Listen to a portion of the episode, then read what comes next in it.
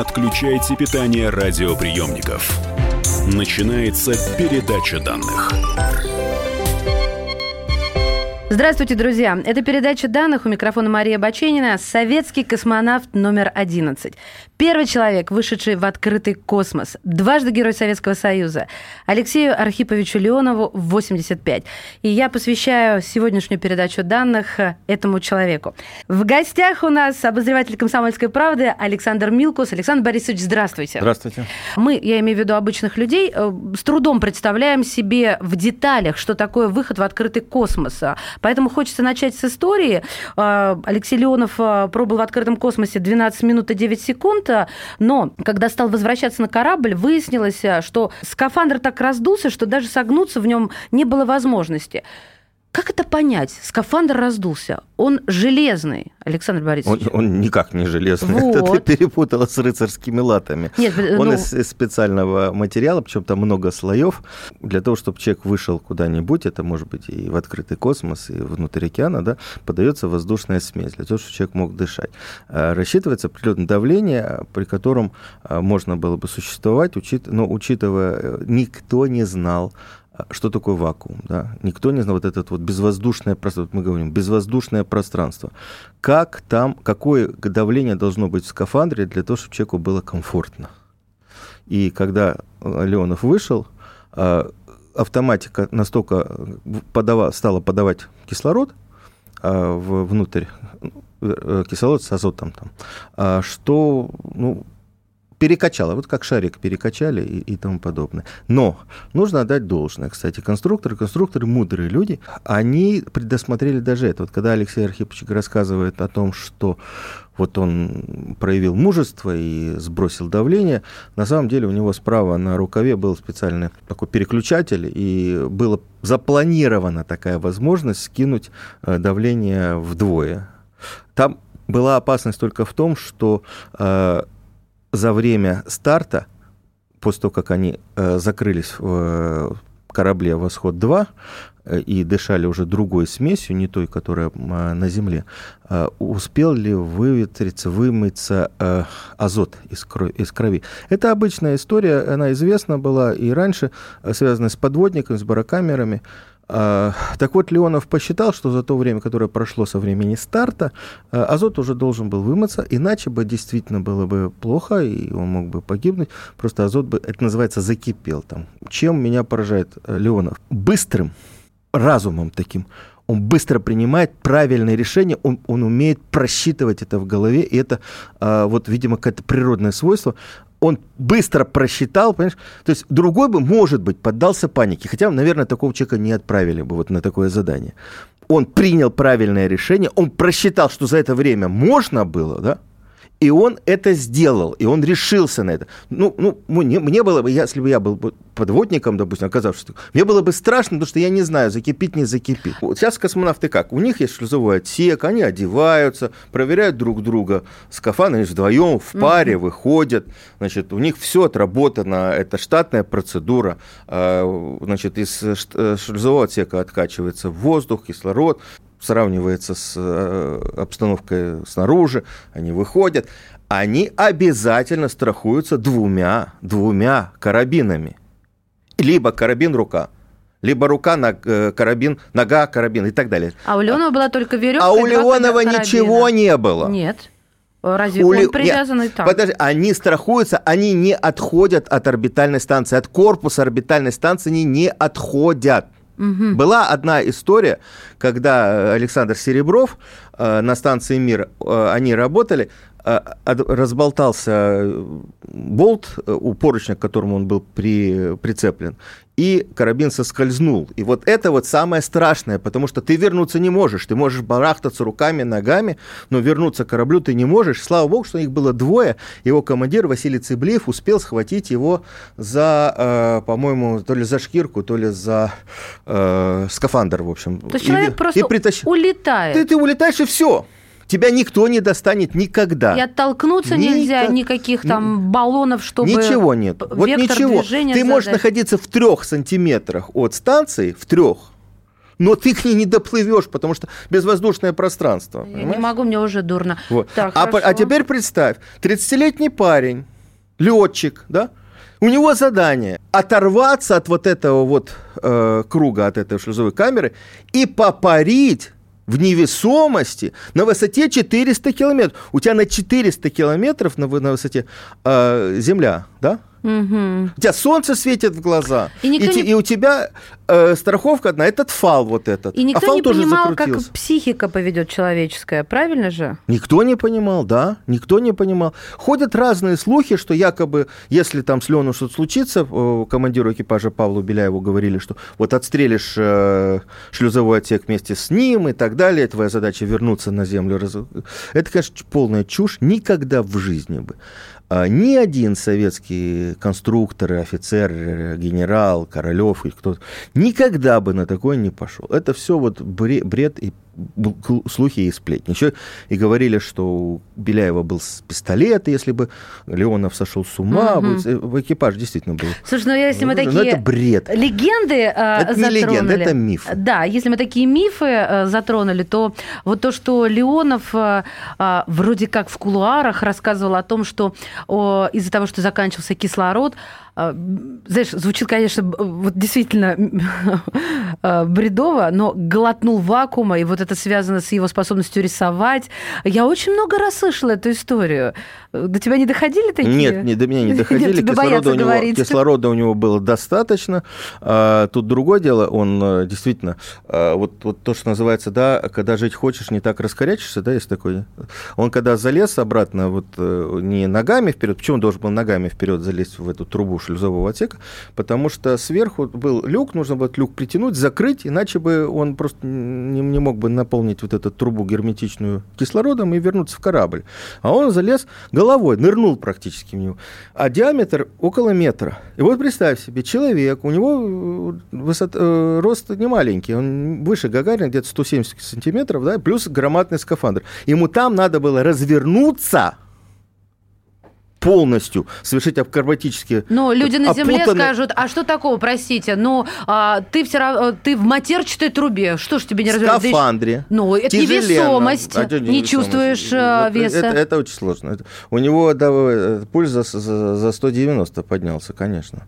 И это, опять же, э, вот свойство характера и гениальный выбор человека на эту операцию, на эту операцию, выход э, Сергея Павловича Королева. А я бы хотела поговорить э, прямо вот в этот момент. Сейчас такое возможно? Или все уже на Земле можно и вакуум создать, можно и вот все это предусмотреть? Какие сейчас поджидают э, неожиданности космонавтов, выходящих в открытый космос? А, ты знаешь, к сожалению, гарантировать безопасность э, ребят, работающих в космосе, я бы сравнивал, между прочим, сейчас работа на Международной космической станции э, с работой э, исследователей, допустим, на большой глубине, исследователей океана, которые находятся mm. в барокамерах. Первое. Толщина, вот чтобы люди представили, толщина стенок орбитальной станции 3 миллиметра. 3 миллиметра. Всего? Да. А, и это такой очень легкий сплав. Его прошить можно, ну, мы видели, да, историю с дыркой на Союзе 0,9, да, а, и там 2 миллиметра еще, еще меньше. А, его легко в течение нескольких секунд прошили дрелью, да, и неприятности, нештатные ситуации могут случиться в любой момент. А я расскажу, наверное, мало кто помнит, в 1997 году, когда мы, лет, э, мы летали на станции «Мир», мы, я имею в виду российские космонавты, я, кстати, американец был в экипаже в июле, э, при перестыковке грузового корабля грузовой корабль э, ударил в один из модулей станции «Мир», и произошла разгерметизация, начал выходить воздух. Это действительно была очень серьезная э, авария, авария, потому что, в принципе, если бы они в течение 14 минут не э, отрезали этот модуль, не закрыли бы люки, им надо было бы срочно покидать станцию, и, и все. И потому что было... нечем было бы дышать. Ну, во-первых, нечем было дышать, во-вторых, а вторая проблема была в том, что станция оказалась казалось бы, э, неуправляемо. Это ни много ни мало 140 тонн. А, так вот, это была, была опасность такая, но потом они вернулись. Э, э, экипаж а, Василий Цыблиев, опять же, э, тот же самый, кто спас Сереброва, а Александр Лазуткин там были. И, Ой, я его знаю, представляешь, лично. Да, ну, Александр Иванович, он большой популяризатор космонавтики и тоже великий человек. Так вот, один из следующих экипажей, дело в том, что в этот, этот спектр, модуль, спектр, он, там было много аппаратуры, и один из э, космонавтов э, вышел в этот э, модуль, одевшись как в скафандре, как в открытый как космос, в открытый космос угу. она была, была разгерметизирована. И это было достаточно сложно, потому что там темно, ну, он подсвечивал, конечно, и э, очень тесно. И вот ты... Одно дело, когда экипаж летает э, в маечках и трусиках, потому что, ну, не трусиках, шортиках, да, нужно на станции 26-28 градусов постоянно температура. Другое дело, когда ты выходишь не в открытый космос, да, а в достаточно скученное такое пространство, и ты должен там а, разобраться. Ну и была известная история «Салют-7», все кино смотрели, когда экипаж должен был реанимировать станцию и заходил туда тоже, ну, они не в скафандрах заходили, но в мертвую станцию, где было очень холодно, где э, не было освещения, и она была покрыта инеем. Угу. Вот. А, друзья мои, продолжим. Александр Милкус, обозреватель «Комсомольской правды». Сегодня программа посвящена дню рождения великого космонавта Алексея Леонова. Не отключайте питание радиоприемников. Идет передача данных. Товарищ адвокат! Адвокат! Спокойно, спокойно. Народного адвоката Леонида Альшанского хватит на всех. Юридические консультации в прямом эфире. Слушайте и звоните по субботам с 16 часов по московскому времени.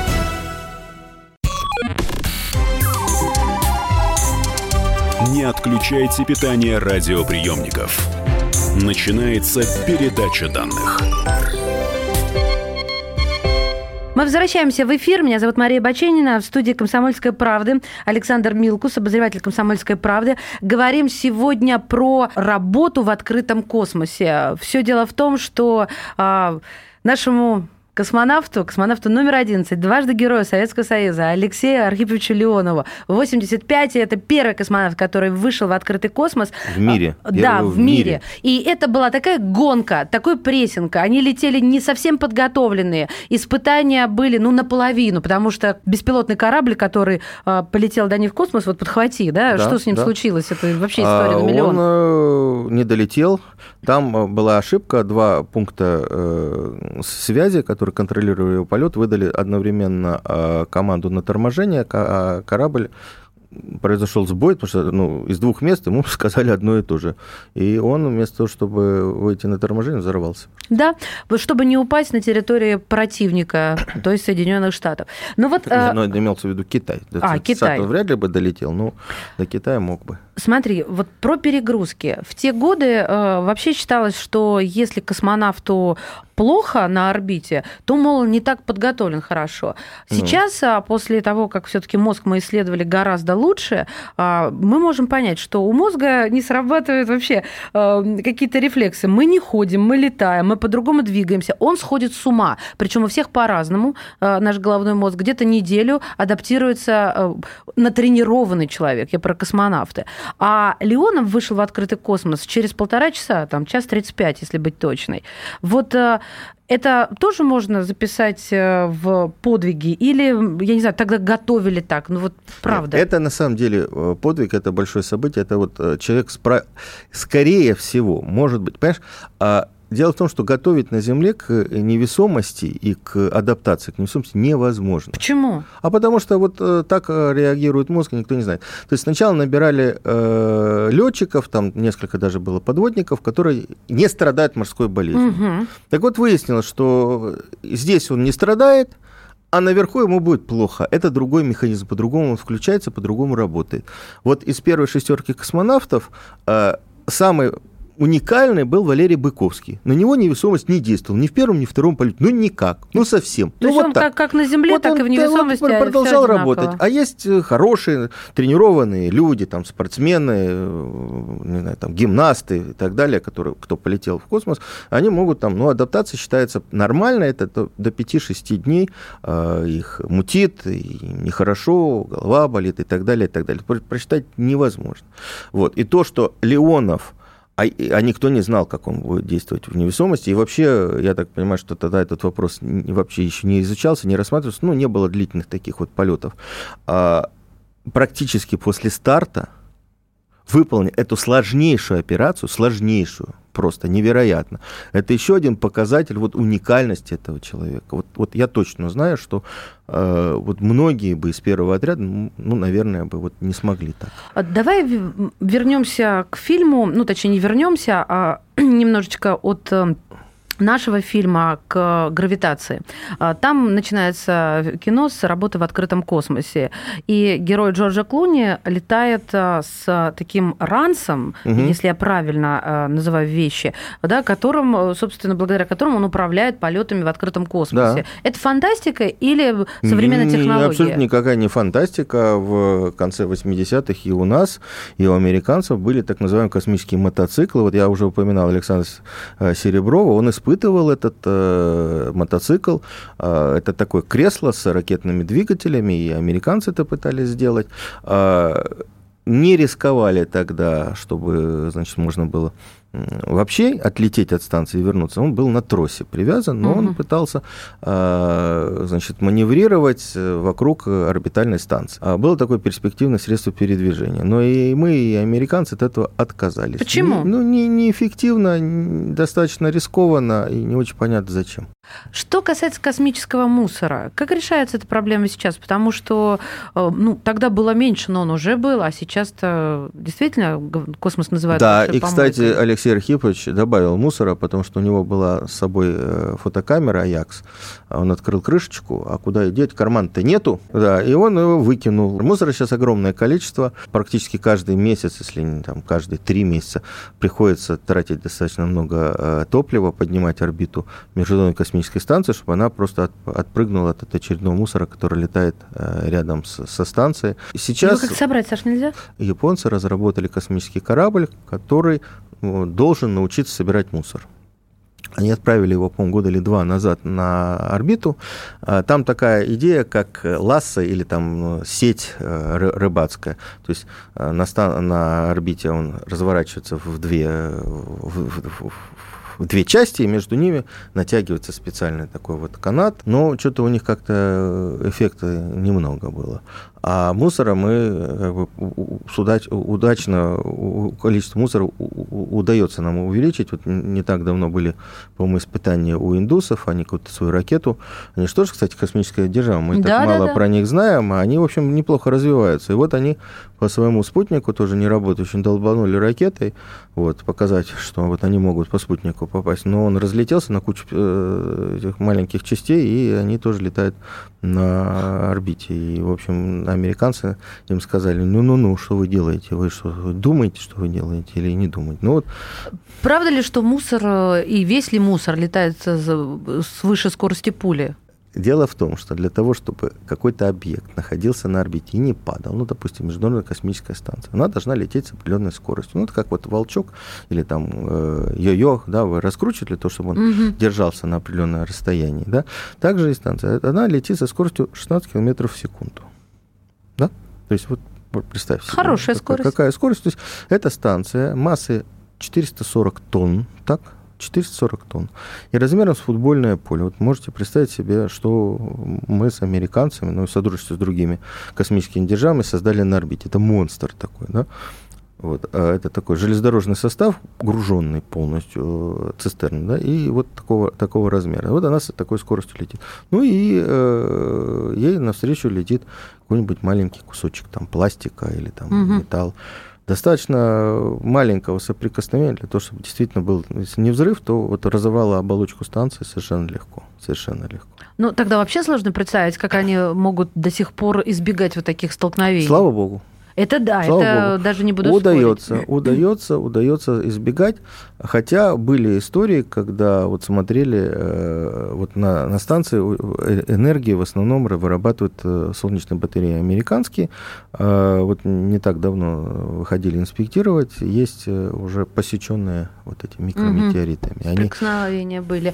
Слушай, а, наверное, последний вопрос. Как, по каким критериям выбирают тех космонавтов, астронавтов, которые будут выходить? Полетел один коллектив, одна команда, но не все же выходят в открытый космос. Вот что должно быть э, у этого человека? Я тебе сейчас расскажу одну неполиткорректную вещь. Да. Вот. Слушаем. Э, дело в том, что не так давно американцы планировали выход, у них сейчас на станции две женщины. И не так давно американцы планировали выход именно двух женщин.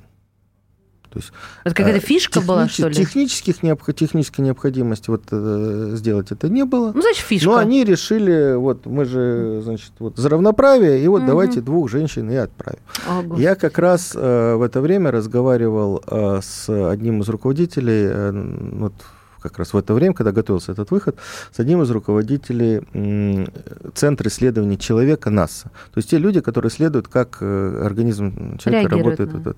Да. Она оказалась, естественно, дамой. Я ей задал, мне потом коллеги американские журналисты сказали, слушай, если бы мы задали такой вопрос, я бы вылетел из редакции на следующий день. Я ей спросил, слушайте, а вам не жалко двух женщин. Я сказал, Двух я сказал баб подругу. ваших нормально. Я сказал теток.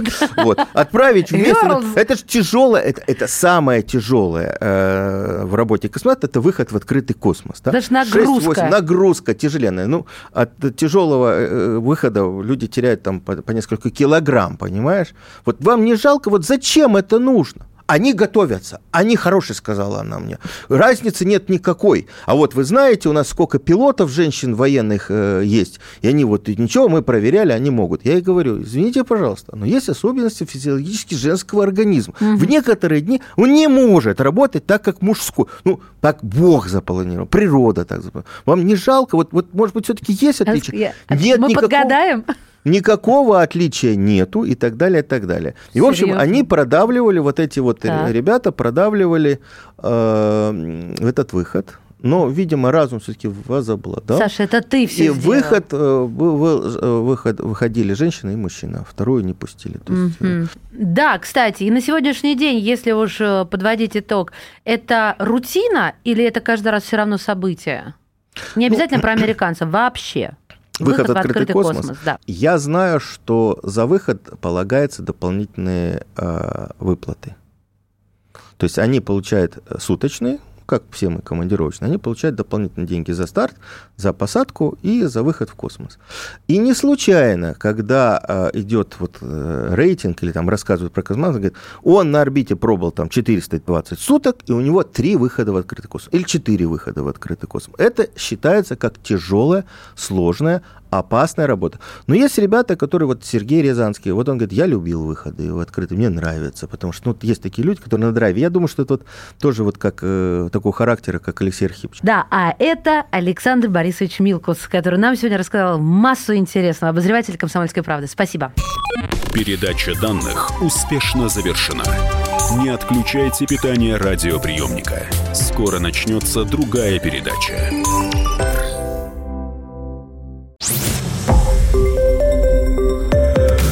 Радио «Комсомольская правда». Более сотни городов вещания и многомиллионная аудитория. Калининград 107 и 2 FM. Эм. Кемерово 89 и 8 FM. Эм. Красноярск 107 и 1 FM. Эм. Москва 97 и 2 FM. Слушаем всей страной.